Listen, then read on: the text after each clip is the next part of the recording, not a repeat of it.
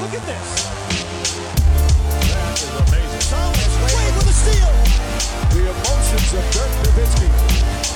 What he's always dreamed of. Hoping to have another chance after the bitter loss in 2006. Watch this play.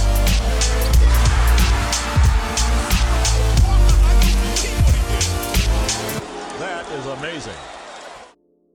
Hallo und willkommen zu Gutnext, dem deutschen Basketball-Podcast im Internet. Mein Name ist André Vogt und ich begrüße euch zur neuen Folge unseres kleinen, aber feinen Basketball-Spiels. Heute mit der nächsten Folge des WM-Spezials. Und es ist mal wieder so eine Folge, wo irgendwie alles drin ist. Ne? Zum einen, ich habe ein paar Stimmen gesammelt, die packe ich euch heute aber alle ans Ende, weil heute war relativ viel los da im Hilton in der, in der Lobby, wo wir dann als Presse mit den ja, Spielern, die dann zu dieser Pressestunde geschickt werden und mit Coach Gordon Herbert äh, gesprochen haben. Und das, der Geräuschpegel, ich habe mal durchgehört, ich habe probiert so ein bisschen das fein zu tunen, aber äh, ich pack's ans Ende. Dann habt ihr ein paar coole Quotes. Ähm, aber wie gesagt, es ist ein, nicht, nicht der Standard, den ihr mittlerweile gewohnt seid. Gut, die länger dabei sind, die wissen, es war auch schon mal viel schlechter, was so die Audioqualität angeht. Aber sagt das am Schluss. Nein, heute der Fahrplan ist wie folgt. Ich möchte ein bisschen zurückblicken äh, auf das Spiel Georgien gegen Deutschland. Gestern das 100 zu 73 der deutschen Nationalmannschaft, was danach die Jungs gesagt haben, was auch so zu sehen war. Dann zurückblicken auf Slowenien, Australien. Ein bemerkenswertes Spiel aus verschiedensten äh, Richtungen. Ähm, ich habe auch Finn gehört, ich habe die Katharina getroffen von, von Magenta in so einem Coffeeshop vor der Medienstunde, die gesagt hat, Per hätte heute schon bei äh, Magenta äh, im Podcast, in ihrem WM-Tagebuch, äh, sehr, sehr viel über die Taktik gesprochen. Das muss ich gleich nochmal anhören. Kommt sie das mit dem deckt, was ich auch so gesehen habe. Ähm, allerdings werde ich da auch nicht zu sehr jetzt in die X's und O's reingehen, äh, wenn, wenn Per das schon gemacht hat. Ähm, und dann natürlich vorausschauen. Äh, vorausschauen, was äh, erwartet uns da gegen Slowenien. Und ich dachte mir, ich packe mal wieder das Feature aus aus der vergangenen äh, EM und ich mache so eine Art Taktik-Timeout. Ähm, das habe ich ja damals äh, im, Stream gemacht, immer so eine Minute quasi dem Team so ein bisschen, ja, so ein äh, Gameplan mit an die Hand zu geben, eben gegen äh, dieses Team aus Slowenien, von dem ich, Spoiler, denke, dass es durchaus recht schlagbar ist. Aber dazu später mehr. Fangen wir erstmal an äh, mit dem Spiel gegen Georgien. Ja, 100 zu 73, das klingt erstmal nach einer ziemlich kleinen Angelegenheit. War es natürlich auch, aber halt ähm, vor allem in der zweiten Halbzeit. Und äh, in der ersten hat man sich schwer getan. Ja, und die Spieler danach, als sie darüber gesprochen haben in der Mixzone, waren dann auch offen. Also Jonas Vogtmann war zum Beispiel so offen und gesagt hat, naja, also wir kamen nicht mit der Intensität raus, wie wir das eigentlich wollten. Moritz Wagner hat das auch gesagt, sondern wir waren so ein bisschen, bisschen platt, flach und hatten nicht äh, so diesen, diese Intensität, die du vielleicht auch brauchst, um die Körperlichkeit anzunehmen. Äh, die Georgier waren auch unterwegs mit einer, ja, in dem Sinne relativ physischen ersten fünf. Ne? Ähm, Tonike Schengelia, ähm, Goga Bitadze, das hat man schon erwartet, dass die beiden vielleicht sogar starten. Also Bitadze, Schermadini, die haben sich ja so ein bisschen äh, abgewechselt. Aber Bitadze, natürlich der jüngere Spieler, mobiler, auch mit einem halbwegs ordentlichen Dreier ausgerüstet. Nur der äh, fing dann halt an, was auch nachvollziehbar war, kennt ja auch äh, zumindest Moritz Wagner, der ja nur gespielt, Franz war nicht dabei, aus, aus Orlando. Ähm, und das war dann wirklich so, dass ja, die Georgier zu Beginn äh, den Korps ein bisschen dicht gemacht hatten mit Bitazze, der dann so ja, ein bisschen der, der Safety dahinter war. Ähm, egal, ob da jemand zum Korb dann abrollte oder ob es dann Drives gab, dann wurde das immer sehr gut gestört. Sagt Schengelia ist ja auch nur kein, kein kleiner Vierer. Ähm, und die deutsche Mannschaft gleichzeitig hatte nicht so die, ja, nicht so die Intensität, der Ball lief nicht schnell genug, die Entscheidungen kamen nicht schnell genug. Ähm, gleichzeitig hat mich das auch so ein bisschen, genau wie die Jungs auch gesagt haben, ein bisschen Schneid abkaufen lassen, äh, fand ich, äh, da in der Zone vorne, aber auch hinten. Und so kam man ganz, ganz schwer in diese Partie rein und, und lag dann auch hinten zwischendurch. Aber irgendwie hatte man nie den Eindruck, oh, äh, das verlieren wir jetzt aber, sondern ähm, es war eigentlich immer so das Warten darauf, dass dann äh, was passiert. Und was passiert ist, war dann halt die zweite Fünf, als die eingewechselt wurde. Wir haben dann oft diese Blockwechsel, ne, gerade auf den großen Positionen. Johannes Vogtmann und Daniel Theiss gingen runter. Ähm, dafür kamen dann halt Johannes Thiemann und Moritz Wagner. Und das war gerade in der ersten Halbzeit, diese zweite Fünf war dann sehr, sehr wichtig. Ähm, Wagner ähm, als einer der halt, wenn er reinkommt, auch immer direkt auf seine Offensive schaut. Das ist, klingt vielleicht in manchen Ohren immer so ein bisschen, bisschen negativ direkt, aber ist, ist komplett positiv zu sehen äh, bei ihm, weil er jemand ist, der dann einfach seine, ja, seine Beweglichkeit mit in die Waagschale wirft. Eben die Tatsache, dass er jetzt nicht nur ein bisschen Post, ob man einen Hakenwurf bringt oder mal einen Dreier wirft, sondern ne, er ist eben jemand, der, das sage ich ja mittlerweile auch schon seit ein paar Jahren, einfach viele Sachen vereint. Ne? Er kann aus Short Rolls rauskommen, gucken, ob er draußen jemanden findet oder ob er zum Korb gehen kann. Der kann einen Dreier werfen, der kann einen Closer attackieren, der kann reindribbeln, Spin-Move machen und dann finishen. Gehen da manchmal auch Sachen daneben, klar, das ist bei jedem so, ähm, das ist doch vollkommen okay. Aber dass er dann reinkam, diese Beweglichkeit, das Team dann reinkam mit seiner Beweglichkeit und auch Team mit, mit seinen beiden Dreiern, genau wie Moritz, das war einfach wichtig. Ne? Dass die über das ganze Spiel dann eben die Georgier, auch dann die zweite Fünf, zum mit Schermadini, ähm, einfach vor ja, wirklich Probleme gestellt haben, die die nicht lösen konnten. Und das wird mir so ein bisschen auch, finde ich, äh, unterschlagen, oft wenn wir über die deutsche Mannschaft reden, weil natürlich dreht, dreht sich gerade viel Fran um Franz, um Dennis kommt gleich noch zu, natürlich mit seiner Verletzung. Es dreht sich um ja, ne, wie gut Maudelo zum Beispiel seine Dreier getroffen hat. Wir gucken mal so ein bisschen auf die Highlights, gucken auf Thais natürlich. Äh, aber dass wir wirklich eine Mannschaft haben, die, die eben auch von der Bank Leute bringen kann, die wissen, wo der Korb hängt, ähm, die attackieren können. Das, und gerade auf den großen Positionen einfach so viel Qualität kommt, das äh, ist so ein bisschen, finde ich, so ein, ich sage ich selber, der X-Faktor für diese, für diese deutsche Mannschaft. Und das unterscheidet sie eben auch von vielen anderen Teams bei dieser ähm, WM. Erschweren kam für Georgien dazu, dass sich äh, Tornike Schengelia dann verletzt hat. Äh, ich habe gar nicht so genau rausgekriegt, was da jetzt war. Ich glaube, es war was Richtung Rücken oder, oder Rippen, weil ähm, erinnert an die Szene, dass er und Joe Vogt mal so ein bisschen im Rebound-Kampf, dann, dann fällt äh, Schengelia hin und geht zur Bank und hat echt Tränen in den Augen. Also von daher dachte ich, also oh Gott, äh, ist das wirklich was mit den Rippen vielleicht? Und wer schon mal einen Rippeinknacks hatte und Basketball gespielt hat, der weiß, wie, wie krank das wehtut.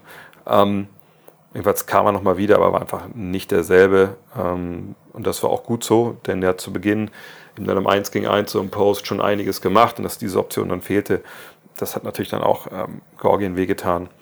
Aber man muss auch sagen, in der zweiten Halbzeit einfach eine, eine Lehrstunde der deutschen Mannschaft. Ne, die Dreier 20 von 35, das ist natürlich eine kranke Quote. Das war auch die, die zweithöchste verwandelte Dreieranzahl aller Zeiten äh, bei einer Weltmeisterschaft. Ähm, Georgia oder Georgien wurde komplett überrollt, ähm, hatten einfach keine Mittel, Mittel, sage ich schon. Ich sage Mittel, weil ich über McFadden sprechen möchte. Thaddeus, Thaddeus McFadden, ähm, absoluter Totalausfall. Ähm, klar, der sieben Assists verteilt, da müssen wir drüber reden, aber ne, plus minus 7, minus 27, der war so, stand so neben sich, dass er irgendwann echt zur Bank ist und, und so krass den Kopf hat hängen lassen, sich bei den Leuten entschuldigt hat. Dann hat ihn noch der äh, Physio noch von hinten so massiert, so nach Motto, hey Junge, reg dich nicht auf, ist alles gut. Hat einen rabenschwarzen Tag. Ähm, hat natürlich dann auch geholfen, dass dann von den Guard-Positionen dann relativ wenig kam. Und am Ende des Tages war Georgien einfach krass überfordert mit, mit der deutschen Mannschaft. Ich gucke mal gerade noch, was ich hier mir so aufgeschrieben hatte ähm, während der Partie. Verletzung von, von Schröder müssen wir darüber noch sprechen. Ja, vielleicht sprechen wir noch kurz über Mauro Loh, bevor wir darüber sprechen. Loh kommt halt rein, 6 von 6 Dreiern. Ich glaube, er hatte, hatte nicht sogar 0 Punkte zur zweiten Halbzeit. Äh, ich habe noch mal gefragt, das werde ich auch in einem Obton hören, ob er den Dreier mit Brett angesagt hat. Er gesagt, nee, hat er nicht. Sondern er wusste, er musste ihn loswerden. Er musste auch wissen, weil er rechts schießen, meinte er, damit er nicht geblockt wird. Tja, an solchen Tagen geht dann wirklich auch alles rein. Das haben wir auch alle gescored, bis auf Johannes Vogtmann. Der hat dann auch gesagt, das ist mir so egal. Egal, geht das eigentlich gar nicht. Und das war so ein Spiel, wo, weißt du, wir immer darüber reden, ey, die Mannschaft ist so tief und ist so vielseitig und die, Jungs sprechen ja alle davon. Ich sag Bonga heute auch wieder in der, in der Medienstunde. Dann war so ein Spiel natürlich auch das perfekte Beispiel, ne, dass ein Andi Obst reinkommt und einmal zwischendurch einmal heiß läuft, das Team an seine Dreier trifft, Team zum Korb geht, der Schröder, der auch einen schweren Stand hatte zu Beginn der Partie, auf einmal dann da ist und in einem so Burst hat seine Punkte macht dass äh, Moritz Wagner, wie gesagt, mit der Wirklichkeit, und Moritz Wagner hat auch ein Spiel gemacht, ja. Ich meine, das, guckt mal auf die Punkte, 14, aber 6 Rebounds so, 5 Assists, 1 Steal, das ist natürlich äh, dann auch eine Menge. Ähm, jetzt Giffey kam rein, trifft den einen Dreier, der auch nicht in einer ganz unwichtigen Phase, wenn ich mich richtig erinnere. Bonga, 3 von 5 Dreier, äh, das ist auch einer, mittlerweile, was für ein Selbstverständnis er diese Dreier halt nimmt, richtig, richtig gut. Und man sieht, die Jungs, die fühlen sich wohl in ihrer Haut. Und selbst irgendwie David Kremer kommt rein, ähm, äh, nimmt seinen Dreier. Ähm, richtig geil. Also ich glaube, es hat auch Spaß gemacht, jedem, der dazu geguckt hat. Aber wir müssen natürlich über Dennis Schröder sprechen und über diese Verletzung. Ähm, das war im Live jetzt gar nicht so mitzukriegen. Das war dieser eine, was war so Fast Break, äh, wo er dann quasi, ich glaube, verlegt den hat auch, ne, und dann auf einmal äh, geht er halt raus, geht in die Kabine mit dem Physiotherapeuten, dann irgendwann der Mannschaftsarzt hinterher und man wusste jetzt nicht so richtig, okay, ähm, was genau ist denn jetzt überhaupt? Heute vor der, ähm, also gestern Abend hat auch keiner darüber gesprochen, so wirklich. Ne? Also Dennis war auch nicht auf der Pressekonferenz und auch nicht in der Mixzone. Ähm, heute auf der Presse oder vor der Pressestunde wurde eigentlich so äh, vom DBB gesagt, also wir geben kein offizielles Statement raus, was die Verletzung von, von Dennis Schröder angeht. Äh, Coach Herbert hat dann davon gesprochen, dass es eine Rückenverletzung ist und dass es eine medizinische Entscheidung ist, dass er Day-to-Day -Day ist, also auch sehr vage. Naja, und wenn man sich dann das jetzt dann nochmal angeguckt hat, das habe ich nochmal gemacht, es gibt auch ein Video auf Dennis Schröders äh, YouTube-Kanal, wo man sieht, wie er nach dem Spiel auf die Tribüne geht, mit seiner Frau spricht und man kann nicht verstehen, was er sagt, aber seine Frau fragt, ist es, äh, was ist denn passiert und so und dann sagt er halt irgendwas und sie sagt, oh, so schlimm und guckt so ein bisschen erschrocken und wie ist das denn passiert? Einfach so. Naja, und ich will jetzt hier nicht den äh, Internetdetektiv geben, der jetzt irgendwie äh, auf der Jagd äh, nach irgendwelchen Infos Sachen äh, ne, kombiniert, die irgendwie nicht kombiniert werden sollten, ohne dass man vielleicht eine äh, härtere Informationen hat und irgendwelche Sachen jetzt herausposaunen. Aber wenn ich das gesehen habe, wie er da gesprochen hat und wie auch, ne, also man sieht so ein bisschen, für meinen Begriff, man sieht, das ist alles Spekulation und von mir reingelesen, mit abgebrochenem Sportstudium und gerade mal äh, Anatomie im, im, zweiten Versuch bestanden. Aber auch als jemand, der selber Rückenprobleme hatte, immer noch hat, aber eigentlich ganz gut im Griff hat, ähm, oder Basketball gespielt hat und auch schon so, so Backspasms, Hexenschüsse und sowas. Wenn ihr mir auf Instagram folgt, wisst ihr, dass das letzten Jahr auch mal Thema war bei mir, öfter mal Hexenschuss. Ähm, also ich weiß, wie sich das anfühlt. Und wenn ich sehe, wie Dennis Schröder auf die dann hochgegangen ist, seiner Familie Hallo gesagt hat, der sah dann nicht happy aus, ne, wo man gerade mit 27 gewonnen hatte, sondern so ein bisschen, das wirkt so ein bisschen, ey, ich überspiele das jetzt für meine Kids. Aber seiner Frau sagte er, ne, ist schon was kaputt gegangen äh, oder irgendwas tut weh. Ähm, wenn ich dann Gordon Herbert höre und er sagt, ja, ist ein Back-Issue, ne, Day to Day, und dann nochmal die Szene nochmal anschaut. Wie gesagt, es ist jetzt Kaffeesatzleserei, kann auch sein, dass das gar nicht so ist, aber ich würde mich schon sehr wundern, auch von meinen eigenen Erfahrungen, weil ich glaube, also ich weiß nicht, ob ihr schon mal Rückenprobleme hattet, hoffentlich nicht, aber das sind ja, das passiert ja nicht irgendwie, weil dir einer in den Rücken reintritt, dass du irgendwie einen Hexenschuss bekommst oder dass du da krank auf den Boden gefallen bist, sondern in der Regel passiert das halt bei den, bei, bei den Sachen, wo du denkst, okay, fuck, dabei, das kann doch nicht sein. Also du bückst dich falsch äh, oder ich habe es auf dem Basketballfeld auch stellenweise gehabt, du machst dann einen, langen Stemmschritt und irgendwie, keine Ahnung, aber du kommst da zu hart auf bei dem Absprung oder so, oder, ne, irgendwie, oder kommst generell falsch auf nach dem Rebound oder so zu hart und dann fährst du hinten so ein bisschen rein. Und ich vermute ganz stark, dass das das ist, was Dennis Schröder passiert ist. Auf der anderen Seite hat man ihn dann auf diesem Video auch noch rumlaufen sehen. Wir haben auch gesehen, wie er in die Kabine gegangen ist.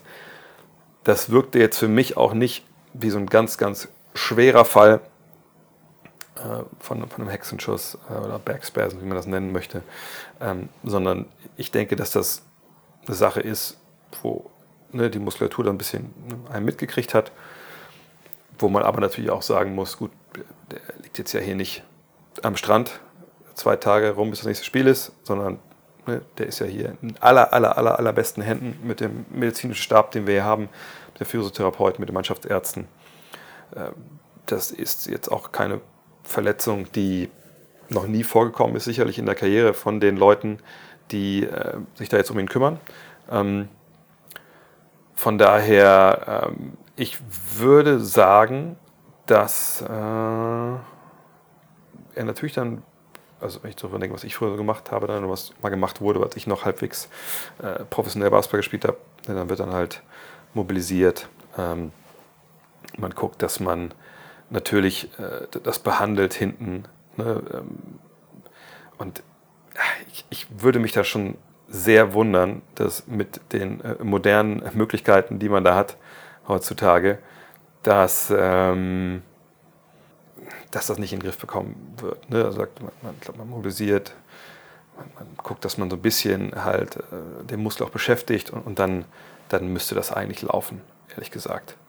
Ähm, und dann, dann schaut man halt, wie es sich halt beim Spiel anfühlt. Aber äh, ich würde sagen, die Chancen stehen 70, 30, dass das Dennis spielen kann. Aber wie gesagt, das ist jetzt alles so, äh, ähm, wie soll ich das sagen? Es ist alles halbgare, ich sage so wie es ist, halbgare prognostiziert von jemandem, der das auch mal hatte, also anekdotische Evidenz und mal ein bisschen Sport studiert hat. Aber hoffen wir, dass ich recht habe, denn das wäre, glaube ich, wichtig für die deutsche Mannschaft gegen Slowenien, auch wenn dieses Spiel gegen Slowenien natürlich jetzt kein Do-or-Die-Spiel ist. Man ist im Viertelfinale, äh, dafür haben die Australier gesorgt, indem sie verloren haben gegen Slowenien. Die können jetzt nicht mehr äh, Deutschland in so einen Dreiervergleich reißen. Das wäre ja die Idee gewesen, wenn Deutschland, äh, wenn Australien gewonnen hätte und Deutschland hätte dann gegen Slowenien ja, äh, verloren, dann hätte man einen miesen Dreiervergleich gehabt, dann geht die Rechnerei los. Das haben wir jetzt nicht. Man ist klar im Viertelfinale. Äh, in der anderen Gruppe ist es natürlich krank, dass Brasilien, Lettland, Kanada und Spanien alle jetzt spielen, halt um den Einzug ins, ins Viertelfinale, weil als alle 3 und 1 stehen. Von daher wissen wir auch gar nicht so wirklich, gegen wen wir spielen. Aber ist egal, man ist zumindest in Manila, man ist im Viertelfinale. Im Endeffekt muss man jeden schlagen und das Spiel in Slowenien ist jetzt nice to have. Und Model hat noch gesagt, natürlich wollen wir gewinnen. Also es geht um den Prozess, es geht darum, ne, seine beste Leistung abzurufen, äh, irgendwie jetzt darum zu schangeln und irgendwie Spiel zu verlieren, weil man dann lieber gegen, nicht gegen Kanada spielt oder so. Das macht ja alles keinen Sinn. Von daher, da hat er natürlich auch vollkommen recht. Ähm, aber wir sollten trotzdem natürlich vorausschauen auf Slowenien. Denn äh, ich habe jetzt von den Slowenen hier zwei oder drei Partien, ich glaube drei Partien gesehen. Ähm, aber bevor ich euch sage, was bei diesem Spiel Slowenien gegen Australien los war, müssen wir einmal kurz hier ein Timeout nehmen. Ja, kommt zusammen. Es sind jetzt keine 92 Spiele mehr, die noch bei der WM absolviert werden, das ist klar. Aber alle restlichen sind natürlich Teil bei Magenta Sport, bei dem ganzen Rechtspaket, was die erstanden haben. Und das zeigen die auch alles. Ne? Alle Spiele der FIBA Basketball WM 2023 gibt es live bei Magenta TV und Magenta Sport. Und wenn ihr jetzt denkt, ha, ist okay, finde ich gut, ich warte aber drauf, dass RTL oder wie letztes Jahr oder ARD, ZDF, Tele 5, Sonnenklar TV, dass die das übertragen. Da muss ich euch jetzt sagen, äh, ich glaube, die Hoffnung wird enttäuscht. Denn äh, die Meldung ging heute Morgen über die Ticker. Ähm, ich habe es dann geteilt bei dem Kollegen von der Bild, der es äh, mir auch erzählt hatte. Ähm, es wird nicht RTL werden, es wird nicht ARD und ZDF werden und zu 99,9 Prozent wird es auch kein anderer Sender übertragen in Deutschland, was jetzt bei der WM noch passiert. Von daher Magenta Sport. Da seid ihr an der richtigen Adresse. Und wenn ihr jetzt denkt, aber nein, ich, hab, ich wollte einfach kostenlos mal reinschauen bei den deutschen Spielen, dann sage ich, ja, das ist ja sowieso beim Magenta Sport so. Ihr braucht halt Internet, aber wer hat das heutzutage nicht? Ähm, ne? Da könnt ihr einfach hingehen, wenn die Deutschen spielen, einfach draufklicken, Spiel gucken, genießen, müsst ihr nicht mehr registrieren oder nichts.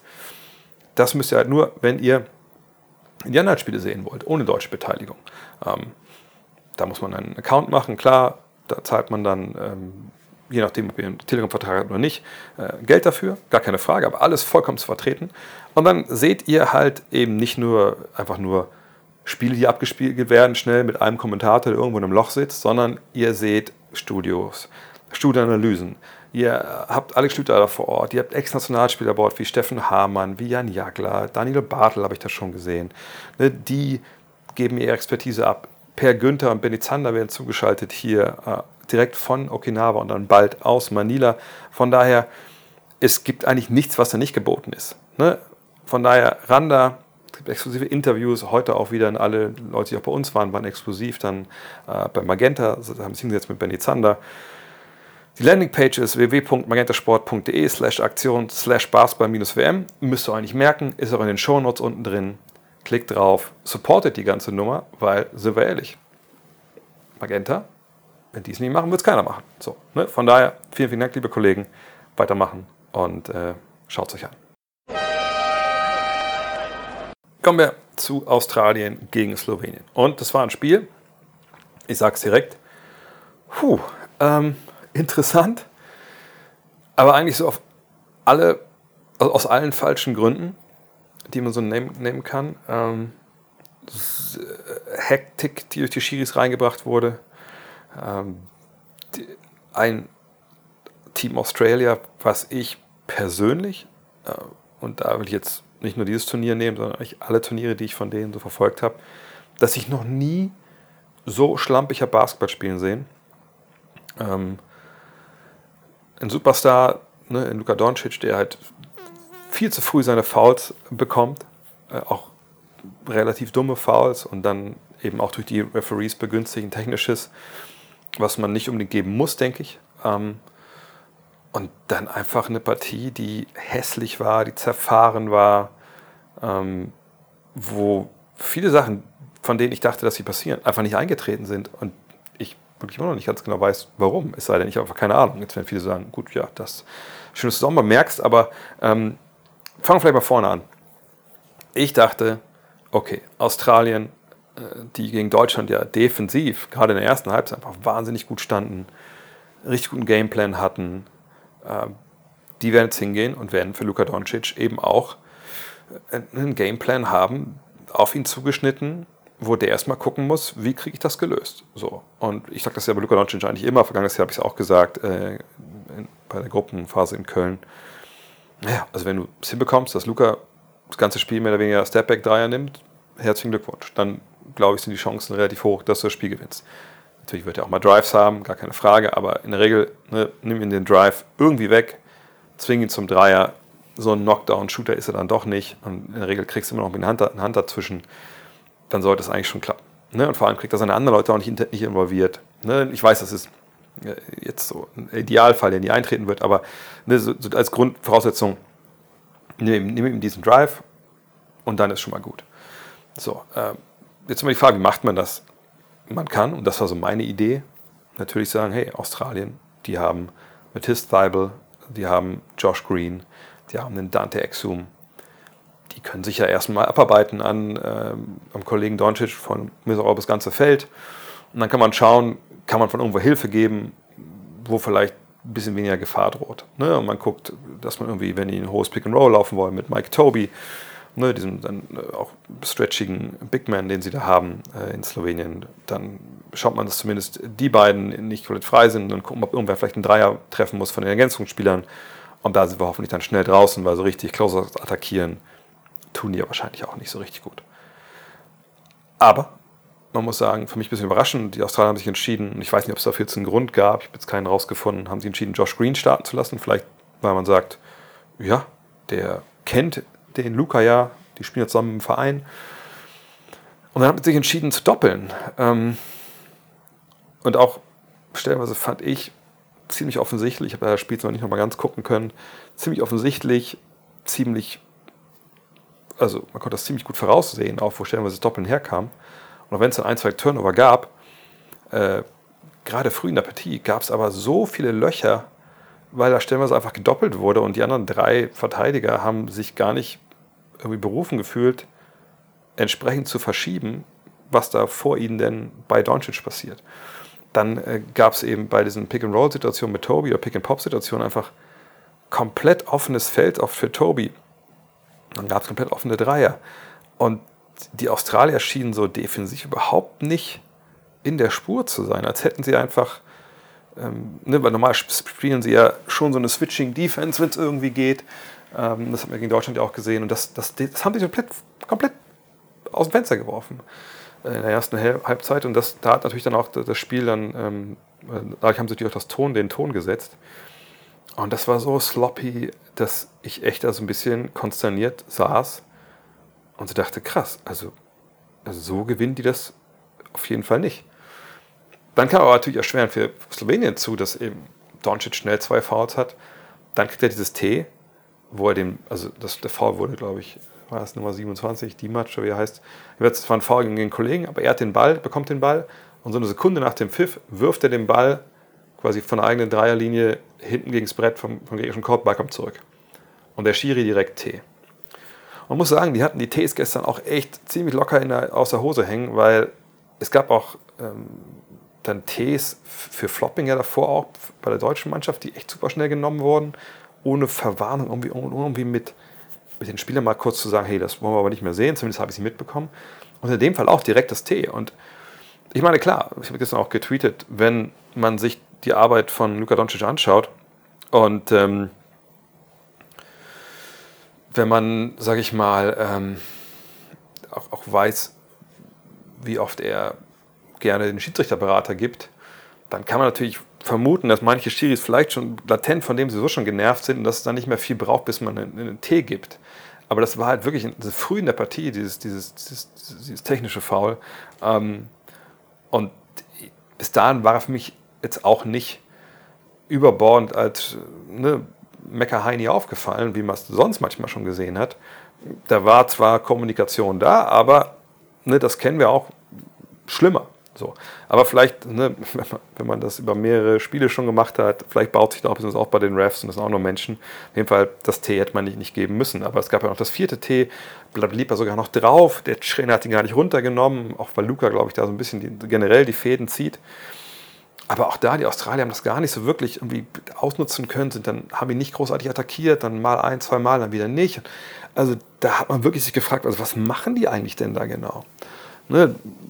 Da hat man aber auch gesehen, wo so ein bisschen die, die Grenze ist bei den Fähigkeiten der Australier. Ne? Josh Giddy, Wahnsinn mit dem Drive, ist der Hammer, was der Junge auch so finisht, aber der Wurf ist halt nicht da. Ne? Das ist halt wirklich die einzige Waffe, die er hat, so mehr oder weniger, also natürlich neben seinem Playmaking und so, aber was jetzt so die eigene Offensive angeht. Paddy Mills war nicht so drin, wie er das natürlich stellenweise ist. Ähm, und dann müssen sie halt echt immer tierisch gucken, die Australier, dass sie da den richtigen Mix aufs Feld stehen, stellen von Athleten und von, von Werfern, sage ich mal. Nur Joe Ingles, tut mir persönlich in der Seele weh, komplett abgemeldet. Einfach ne, ein totaler Non-Faktor, auch, auch defensiv dann schwer vermittelbar und vorne einfach stand auch nie frei wirklich. Ähm, das Thibault, der trifft dann sogar zwei von vier Dreiern, aber das waren auch seine einzigen Würfe. Auch kein Rebound, kein Assist, stand komplett auch, auch defensiv manchmal einfach neben sich. Ähm, ja, und wer soll es dann machen? Josh Green, ne, da kam jetzt auch nicht viel vorne. Und, und so die großen Positionen, Xavier Cooks, der ja noch gegen Japan einfach ein grandioses Spiel abgeleistet hat, hat man gemerkt, ja gut, aber das hat er auch nur geschafft, ähm, weil er keinen Foul Trouble hat, diesmal hat er Foul Trouble und weil er halt alle äh, mit seinen Offensivrebounds dann nerven konnte. Äh, und dann, ja, The Doer Breathe, der auch so ein bisschen stretchige Tendenzen gezeigt hat, der war nicht spielbar, weil er einfach nicht mobil genug war. Ähm, naja, und dann ist es schön, wenn du da ähm, neuen NBA-Spieler hast, aber wenn die halt nicht werfen können. Exum hat zwar noch 13 Punkte gemacht, äh, mit so ein bisschen Druck zum Korb, aber das, da fehlt einfach dann das passt alles nicht zusammen. Also, ähm, und dann hat es halt einfach ähm, Slowenien einfach auch vollkommen verdient gewonnen. Und dann Mike Toby mit 18, 12 und 5. Das war ja auch Player of the Game. Ich war danach ein bisschen äh, auf der Pressetribüne gewitzelt, weil dann kommt immer irgendeiner von TCL. Ich glaube, es ist jedes Mal jemand anders. Er wird immer wieder neu vorgestellt. Ähm, also von dem Sponsor, die hier die Fernseher da herstellen. Und da gibt ja immer den Player of the Game, immer dann den Pokal. Und ich dachte mir, ah, guck mal, jetzt kommt die arme Sau. Äh, war froh, weil er irgendwie, keine Ahnung, Verkäufer äh, des Monats war von TCL. Und du kannst halt jetzt beim Spiel gegen Slowenien, gegen Australien, kannst du das Pokal, Pokal bereichen. hat sich dann schon voll gefreut und dachte, ey, dann sehe ich Luka Doncic, kann ihm die Hand schütteln. Und dann war es Mike Toby. Naja, aber vollkommen verdient, denn Luka am Ende 19 Punkte, klar 7 Rebounds, 7 Assists in nur 29 Minuten. In Anführungszeichen natürlich 9, aber er hatte eben mal diese 4 Fouls und 6 Turnover. Aber im Endeffekt aber ein Sieg, glaube ich, wo die Slowenen viel mitnehmen können von. Ne? Weil ob es jetzt äh, Soran Dragic war, der echt noch sieben wichtige Punkte gemacht hat, auch nur eins von acht drei, aber einfach dann einfach da, weil es auf ankam. Ne? Nikolic mit seinen neun, nur Prepelic mit, äh, mit elf, Horvath mit zehn. Die waren einfach da. Ne? Also die haben an wichtigen Stellen einfach, ne, bei denen lief es ja auch nicht gut, haben die ihre Dinger gemacht und das Spiel gewonnen. Und die haben natürlich jetzt wirklich Rückenwind, mit dem sie da jetzt in die nächste Partie gehen können. Und das ist die Partie gegen Deutschland. Ähm, wie gesagt, wir haben vorhin ja mit äh, Isaac Bonga, mit Maudolo, mit dem Bundestrainer Gordon Herbert sprechen können, so Fragen stellen können. Und ähm, ich wollte zum Beispiel von Gordon Herbert wissen, okay, weil er hat gestern Abend auch wieder gesagt, also wir haben noch gar nicht über Slowenien nachgedacht, äh, das machen wir morgen. Da habe ich ihn gefragt, okay, aber ähm, wie genau läuft das denn? Also wer, wer, denkt denn darüber nach, ähm, wer denkt denn darüber nach, was man jetzt in Slowenien macht? Also wer im Stab ist denn zuständig? Er erklärt, dass es ne, die verschiedenen Co-Trainer halt die Aufgaben haben, sich auf die verschiedenen Gegner dann vorzubereiten. Und das rotiert so ein bisschen. Und wenn ich richtig verstanden habe, jetzt war es Klaus Pervas, der jetzt dann auch gegen Slowenien äh, dran ist, der, der Assistent. Und ähm, heute Morgen, also gestern Abend, haben dann auch der Stab das Spiel geguckt, der Slowenen und der Australier. Dann heute Morgen hat man sich zusammengesetzt, quasi eine Marschrichtung entwickelt. Dann gibt es immer dieses Meeting, Video-Meeting mit der Mannschaft, wo die Mannschaft dann äh, Sachen gezeigt bekommt, ähm, eben vom neuen Gegner. Äh, dann gibt es in der Regel äh, nachmittags so ein, so ein Walkthrough. Ne, wenn ihr eigentlich, wenn ihr Podcast mit Andi Obst gehört habt, dann wisst ihr das ja auch. Ähm, ne, wo man dann nochmal guckt, dass man die Plays schon mal erlebt hat äh, und dann geht man da halt rein. Ich, ich bin gespannt, wie Deutschland äh, defensiv da rangeht. Wie gesagt, mein Taktik-Timer kommt ja gleich. Ähm, weil ähm, man zum einen natürlich generell eigentlich alles switcht, so normal ähm, und so eigentlich defensiv auch gut zurechtkommt bisher. Aber es geht natürlich gegen Luka Doncic und man weiß, wenn man dem halt die Switches gibt, dann kann das ein bisschen schwieriger werden. Ne? Das war ja auch der Grund, warum Australien da jetzt diese Doppeltaktik da gefahren ist. Aber ich glaube, wenn man das gesehen hat, ne, wie gesagt, wie das funktioniert hat oder eben nicht funktioniert hat für Australien, kann ich mir relativ gut vorstellen, dass Deutschland sagt, okay, also das, den Fehler wollen wir nicht begehen. Ne, ähm, seitdem hat er jetzt irgendwie schon eine, ne, eine Hinterhand irgendwie, hat er schon mal trainiert oder so, das kann ich mir irgendwie aber jetzt nicht so richtig vorstellen, dass man schon so weit vorausgeblickt hat. Ähm, von daher äh, würde ich vermuten wollen, dass Deutschland Jetzt mache ich mal mein Taktik-Timeout. Also wie gesagt, das ist jetzt, ich, ist jetzt kein Timer hier wie so ein Videos letztes Jahr, wo eine Minute runterläuft, sondern einfach nur so jetzt ins Unreine gesprochen. Also ich denke wirklich, dass man versuchen sollte, wir gehen jetzt davon aus, dass Dennis spielt und Franz einfach, sage ich mal, nicht. Nur einfach, weil ich da einfach ein schlechteres Gefühl habe. Ich denke auch, dass es immer näher rückt, dass er zurückkehrt, aber wer weiß.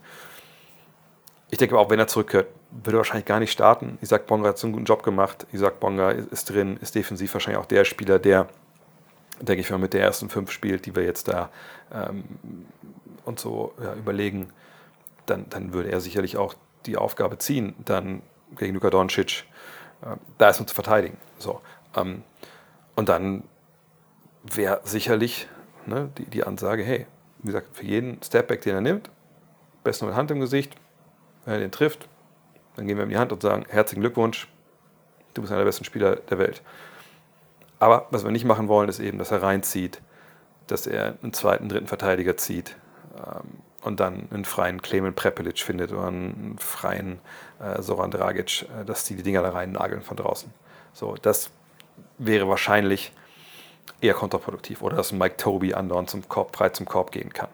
Ähm, natürlich müsste man schauen, ne, die Slowenen werden sicherlich ähm, Matchup-Hunting betreiben. Andy Obst ist da auf jeden Fall ein Kandidat. Ja, einfach weil er, ne, sicherlich auch Dennis, äh, wenn er spielt, aber ähm, dass man versucht, irgendwie Luca in diese Matchups zu bringen. Äh, aber da kann man dann ja im Zweifel wirklich, gerade wenn es im Low Post ist, eher Hilfe schicken, weil es dann schwerer ist, auch für einen wie Doncic, dann aus jede Position mit dem Pass zu bedienen. Also, was mache ich damit? Also, wenn es einfach klassisch, wenn auf den Korb guckt, der linke Low Post ist, wo er sich ja oft aufbaut und du schickst Hilfe, an der Baseline entlang und dann hast du eine Spieler auf der Weakside, die sich um mehrere Spieler kümmern, den Ball in die Ecke zu spielen, in die überliegende Ecke von da, wo er aufpostet, ist einfach nicht so wirklich leicht. Ne? Also das ist dann, das ist schon leichter dann als Verteidiger sich darauf einzustellen, als wenn er oben hohes Pick and Roll in der Mitte hat und beide Seiten hat und den Abroller, die er anspielen kann. Ähm, ne, von daher, so von, von diesen Post-Ups so hätte ich gar nicht so die, die, die große Angst, sondern eigentlich eher die Pick and Roll Geschichten. Und ich glaube, ganz ehrlich, man sollte das erstmal so verteidigen, wie man das bisher immer verteidigt hat. Eben. Ne? Mir ist auch gerne mit, man muss ja nicht jedes Ding schon mit vorauseilendem Gehorsam switchen, aber eben, ähm, wenn man switcht, dass man sagt, okay, also erstmal der Weg zum Korb muss erstmal zu sein. dass man auch vielleicht so ein bisschen rein cheatet, also dass man eine Art Mauer vor, vor Doncic aufbaut, denke ich, ist jetzt auch keine ähm, ganz schlechte Idee. Fakt ist halt, er darf da nicht unbedingt in die Zone reinkommen. Das muss das sein, was man verhindert. Das wird man nicht verhindern können, zu 100 Prozent, natürlich nicht, aber darum muss es eigentlich gehen. So, und dann gucken, dass die ganzen Kollegen auf Flügel, ne, die ich schon angesprochen habe, einfach, dass, dass die mit Hand im Gesicht werfen müssen. Äh, und dann natürlich alle rebound. Also es ist auch jetzt nicht eine Wundertaktik, äh, aber ich glaube, dass das braucht es auch gar nicht gegen, gegen diese Slowenen, die jetzt auch nicht unbedingt einen, einen zweiten Spieler haben, der jetzt gut, großartig für andere kreiert. Ähm, und im Zweifel lasst Luca 45 machen. Wenn die anderen nur 15 machen oder 20, dann gewinnt das Spiel wahrscheinlich. Denn gleichzeitig denke ich, dass man offensiv einfach eine Menge mehr Waffen hat als Australien. Ne? Also die Slowenen hatten natürlich schon den, den Vorteil, dass sie ziemlich genau wussten, wer da auf der anderen Seite an der Dreierlinie steht. Und wenn da halt ein, ähm, ja, ein Dante Exum stand, obwohl das ja eigentlich gut gemacht hat, oder ein Josh Giddy ähm, ne, oder ein Josh Green, dann sind sie halt dementsprechend reingesunken. Den Vorteil haben sie gegen uns nicht. Ich sehe auf den großen Positionen bei den Slowenen natürlich Tobi, der äh, da echt eine gute Qualität hat. Deswegen ist er auch der naturalisierte äh, Spieler dort. Ähm, aber ähm, körperlich, finde ich, bietet er jetzt nicht unglaublich viel an. Also ich glaube, wenn du in den reingehst und dann findest, also Stichwort Moritz Wagner zum Beispiel, dann ist das durchaus drin.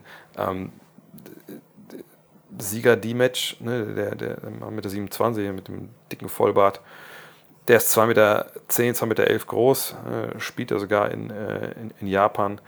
Aber das ist halt eigentlich einer, puh, also wenn der spielt ja seine Minuten, also der gut, gestern hat er 10 bekommen, aber wenn der drauf ist, dann kannst du auf jeden Fall da auch äh, gegen arbeiten. Also das, das ist schon schwer. Da kommt nicht die große Qualität auf den, äh, den kleinen, auf den großen Positionen. Und ich glaube wirklich, dass du da, dass unsere Jungs, eben, die vielseitig sind, die vor große Probleme stellen. Ähm, und natürlich ist Doncic selber auch da. Also du kannst Doncic ja auch jagen.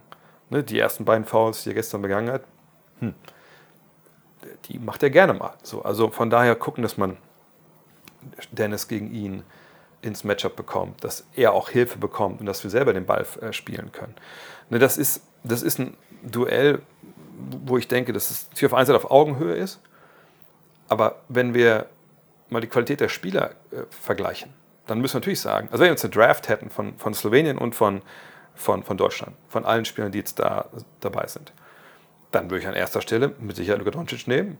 Das ist ja vollkommen richtig. Das ist mit Abstand der beste Spieler. Das ist ein Weltstar. Aber, ja, wenn ihr mir jetzt sagt, ähm, was ich, ich möchte den ersten Pick haben, du kriegst dafür die nächsten fünf Picks, würde ich sagen, ja, alles klar. Und die nächsten fünf Picks wären alle Deutsche. Und wahrscheinlich sogar ein bisschen mehr. Also, ne, ich weiß nicht, wann ich dann irgendwann Mike Toby nehmen würde. Ähm, aber alles in allem sind wir die klar tiefere Mannschaft, die klar vielseitigere Mannschaft. Wir sind besser ausbalanciert.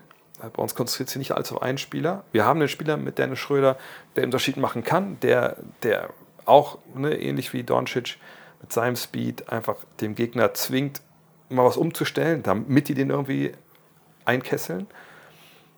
Aber am Ende des Tages ist die deutsche Mannschaft einfach besser. So, und deshalb würde ich mich auch sehr wundern, wenn wir das Spiel verlieren. Natürlich wissen nicht, was mit Dennis und Franz. Das ist die große Unbekannte, aber ich davon ausgehe, dass Dennis spielt und Franz 50-50.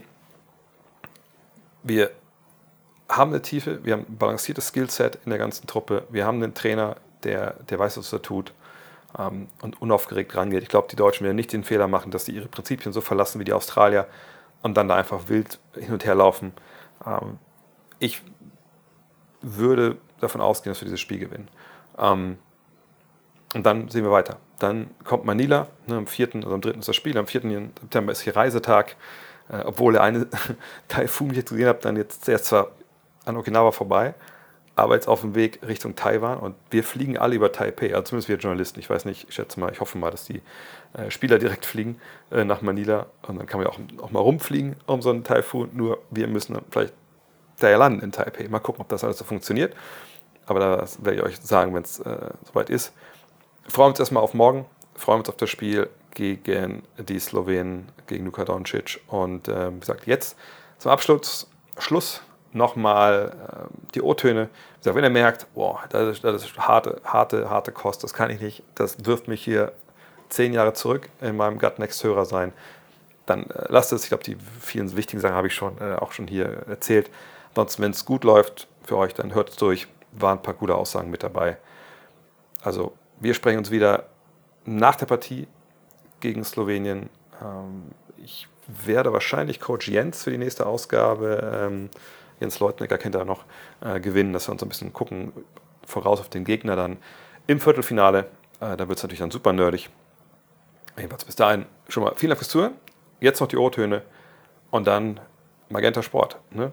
Ich kann nur sagen, am Sonntag ist der, ich weiß nicht, ob die Kollegen das so nennen, aber ich will es nochmal vorlesen. Das ist der, für mich ist wirklich der, der super Sonntag, weil, das ist jetzt nochmal extra Promo, ähm, aber einfach, weil es ein Tag ist, wo ich denke, ey, ich hab, wüsste nicht, wann ich das letzte Mal so einen geilen Basketballtag erlebt habe, also in Sachen Fieber.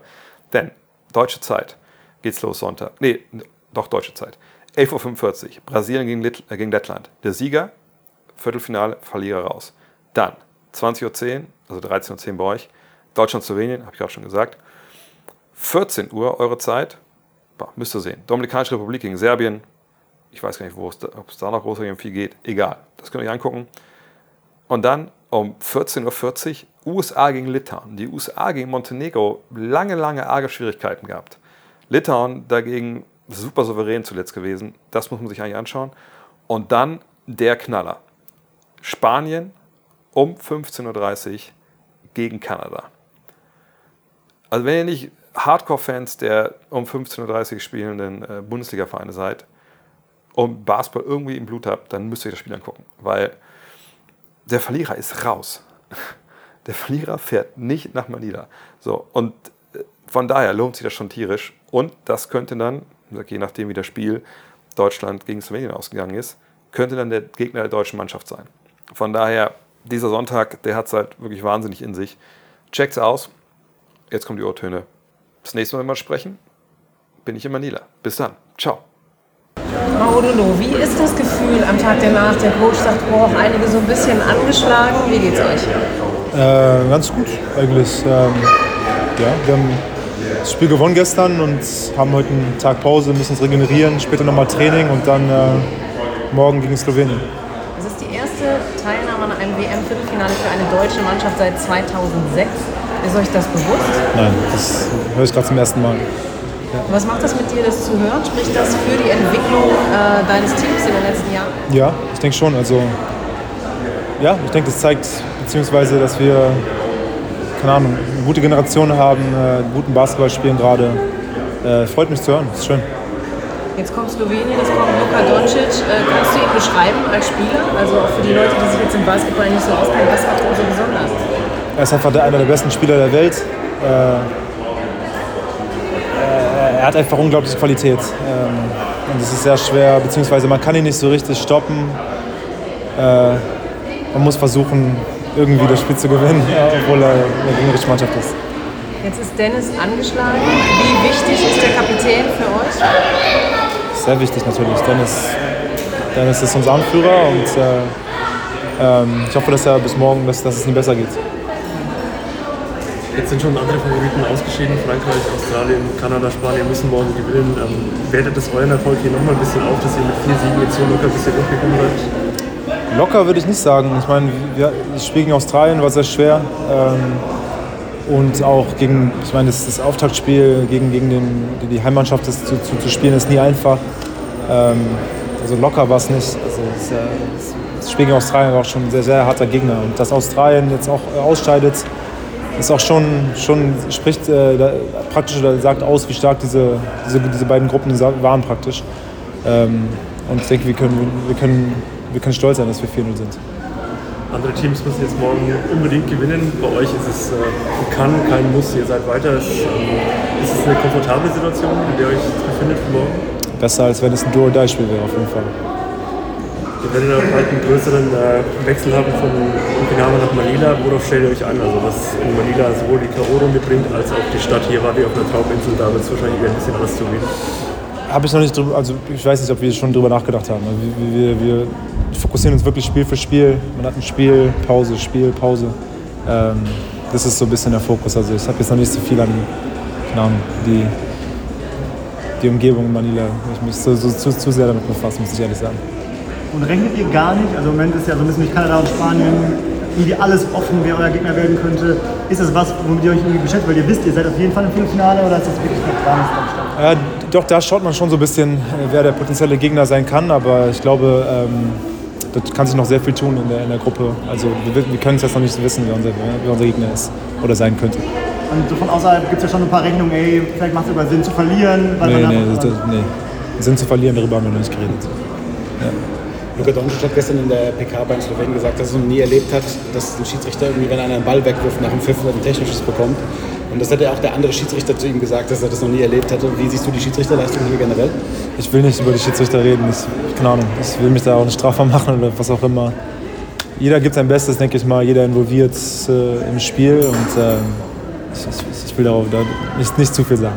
Dann red doch ein bisschen über dich. Du hast echt so ein Up und Down gehabt, so ein bisschen jetzt in, in dieser Gruppenphase. Manchmal brutal heiß wie gestern, dann andere Spiele, wo man dachte, Mensch, wo ist denn eigentlich der Modolo, den wir auch vergangenes Jahr gegen Litauen gesehen haben? Wie ist das bei dir im Kopf mit dem Selbstvertrauen? Ist das immer da? Oder merkst du auch, dass das so ein bisschen auf und ab geht? Äh, ich denke, es, es geht einfach ähm, viel, viel, viel um Rhythmus auch. Ähm, ich meine, wir haben viele gute Spieler und ab und zu hat der Spieler Rhythmus, ab und zu hat der Spieler Rhythmus. Und äh, ich meine, ab und zu ist man halt ein bisschen im, Hintergrund beziehungsweise passiver, ist nicht so involviert in der Offense und dann kann man natürlich auch offensiv nicht punkten, wenn man nicht so involviert ist. Ich denke, das, ist, das macht die Nationalmannschaft aus, äh, viele Puzzleteile zu haben, viele äh, Leute zu haben, die beitragen und wenn der Moment ist, wenn man beitragen muss, dann äh, im Idealfall kann man das dann. Und äh, wenn, wenn ich gebraucht werde und in Situationen, wo ich meinen Rhythmus habe und äh, wenn es aus dem Spielfluss kommt, dann werde ich aggressiv sein und das ist halt, das ist so ein bisschen die Situation. Hast du den Dreier angesagt mit Brett gestern noch? Oder? Nein, das nicht. Aber ich, ich wusste, ich musste ihn ein bisschen weiter rechts werfen, sonst hätte er geblockt gewesen. Das ist alles, was ich wusste. Ich habe noch eine bisschen abseitige Frage. Ähm, wie wichtig sind euch Rituale oder auch dir persönlich? Ich glaube, also alle Leistungssportler sind ja irgendwie abergläubisch. Ich habe das Gefühl, hier äh, in dieser Mannschaft ist das auch weit verbreitet. Ne? Ja, ich denke, das ist im Sport schon, schon ziemlich gängig, dass man seine Rituale hat. Ähm, man muss sich irgendwie vorbereiten.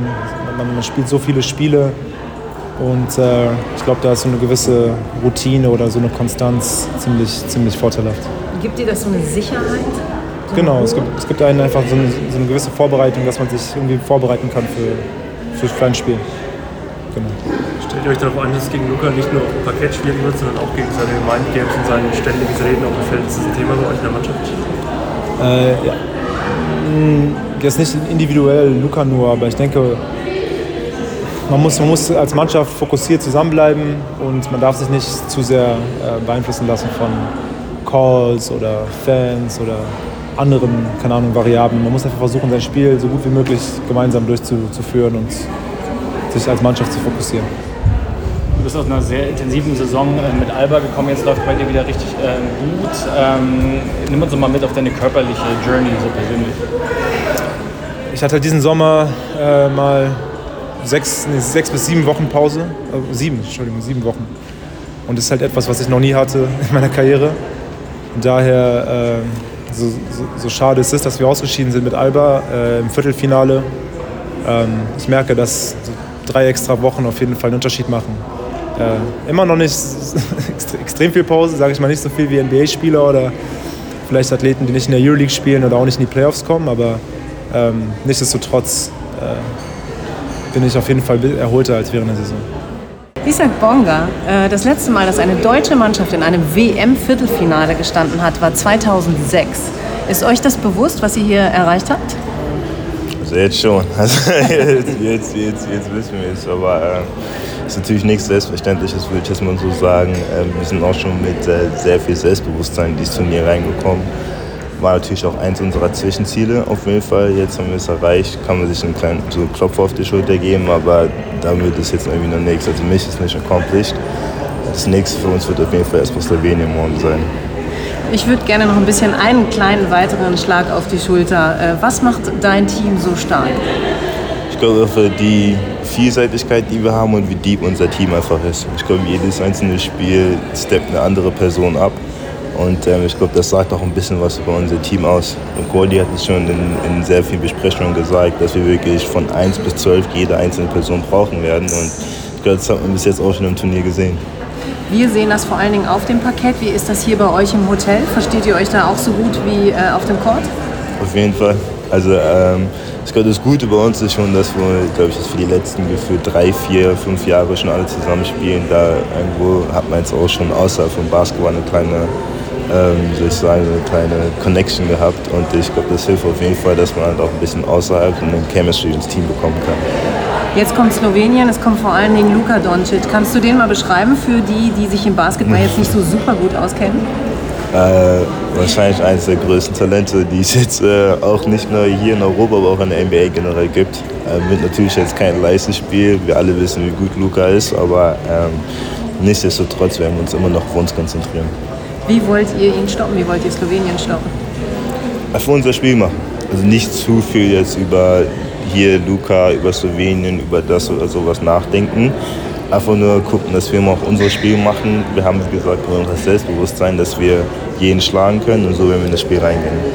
Beobachtet ihr eigentlich die andere Gruppe? Es ist ja total weird, dass ein Spieltag vor Ende überhaupt nicht feststeht, gegen wen ihr spielen könnt, oder? Ja, das stimmt. Also man hat die Ergebnisse auf jeden Fall gesehen mit äh, Brasilien, Kanada und allem. Äh, das heißt, da hinten in der Gruppe ist es auf jeden Fall ein bisschen holprig. Ähm, ja, natürlich sieht man das alles. Man guckt ja auch immer verschiedene Spiele und so. Aber ähm, das Gute für uns ist, dass wir jetzt erstmal Viertelfinale sind. Jetzt ähm, ist Franz schon länger kann nicht mehr spielen. Jetzt ist Dennis seit gestern noch angeschlagen. Macht euch das Sorge? Äh, natürlich immer schwer in so einer Situation für die beiden zu sein, aber ich glaube, wir müssen gucken, dass die beiden gut gecheatet werden. Und dann guckt man halt von Tag und Tag immer weiter.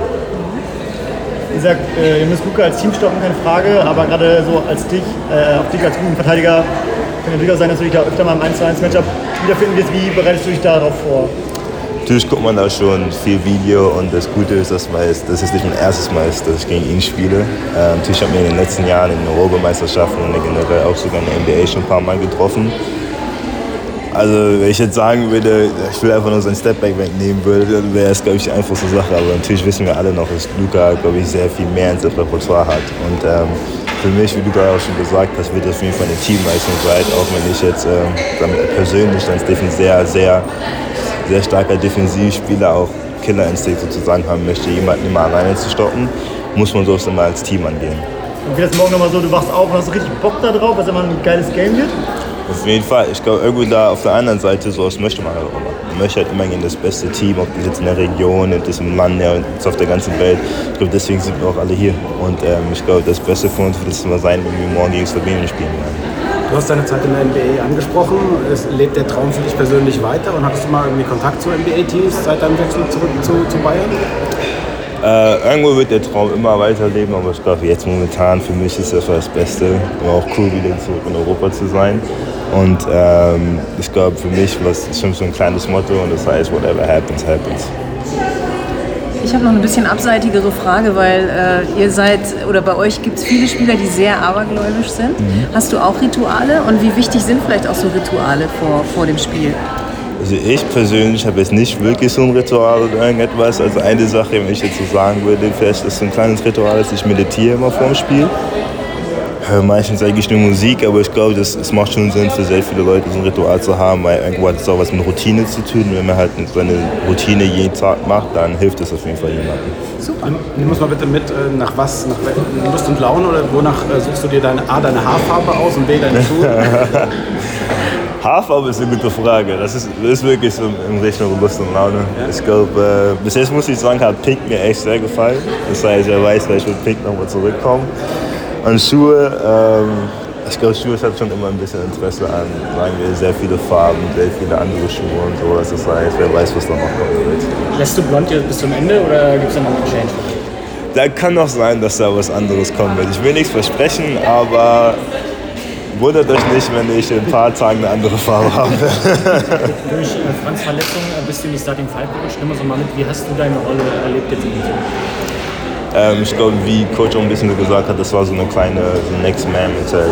Und ähm, als Team haben wir es, glaube ich, bis jetzt auch ein bisschen äh, zusammen gut gemacht, dass wir es irgendwie geschafft haben, noch eine Konstanz zu behalten. Natürlich ist es echt schade, dass Franz in den letzten Spielen nicht dabei sein kann. Wir hoffen, dass er in Zukunft auf jeden Fall wieder da sein wird. Ähm, äh, wie gesagt, also wir werden immer noch den Fokus auf alle haben, auf alle zwölf Spieler und ähm, jetzt auf das nächste Spiel gucken. Die, andere Nationen sind schon draußen, ähm, Frankreich, Australien, ihr seid schon weiter. Wie äh, wertet das eure Leistung hier nochmal auf, dass ihr morgen relativ entspannt sein könnt, während andere noch zittern müssen oder schon heimgekommen sind?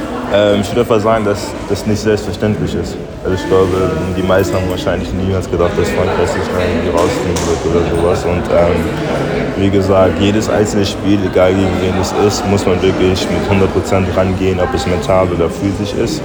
Und ähm, ich glaube, dafür haben wir bis jetzt schon einen guten Job gemacht. Super, danke dir sehr.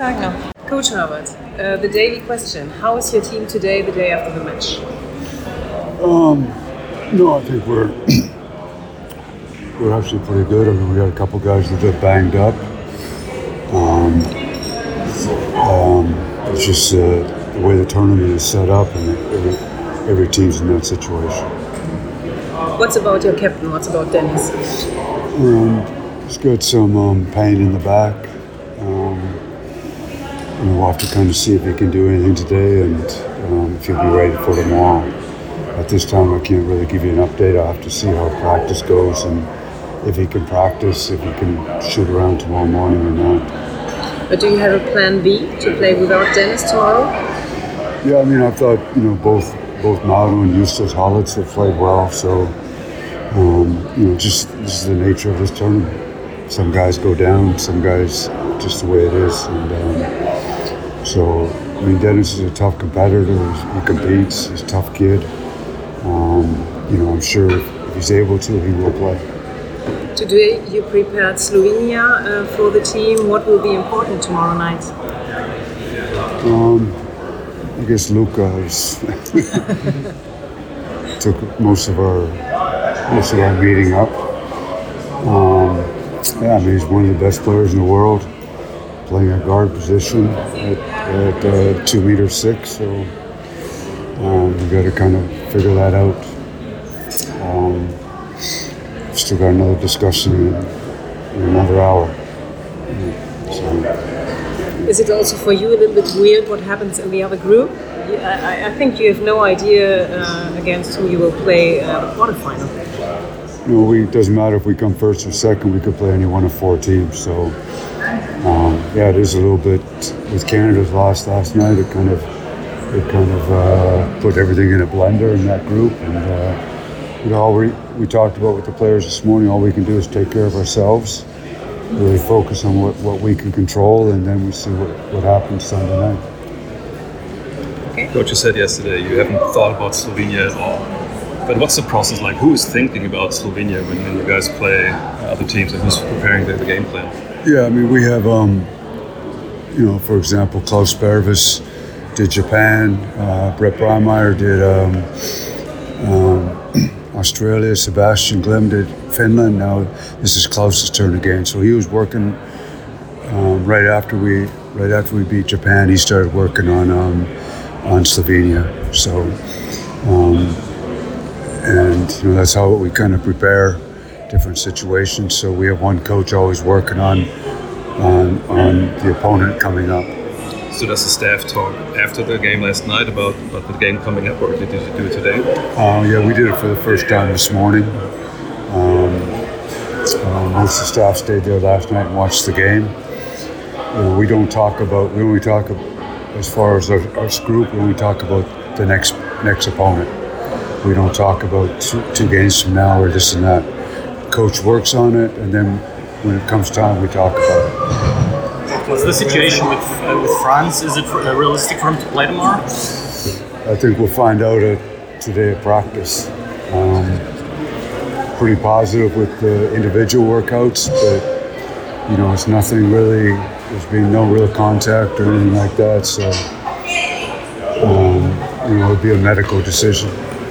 After advancing to the next round, does it feel like a competition game tomorrow or like a preparation game for the No, I mean, we're, you know, we would like to come out of this group as number one. Um, uh, that's where we're preparing, and, um, um, and then we go from there. And who we play, I don't know, but we like to we like to win tomorrow night and come out as number one from this group. During the games, you seem you have what seem to be the game notes in your back pocket. Are you not afraid of uh, espionage from other teams? They taking pictures of that? I guess someone in Abu Dhabi came down and took pictures, but um, no, it's just kind of a, what we plan to do. My oldest son gave me a bad time one time. And I asked him to send me stuff. I forgot it. He asked me, Dad, don't you know your own place? so, um, yeah, it's just, you know, it's different um, timeout situations, different situations that could happen in the game. And uh, there's a lot of stuff that goes on, and just that, you know, sometimes I have to look. And usually when I write stuff down, I don't have to look. That's my memory. But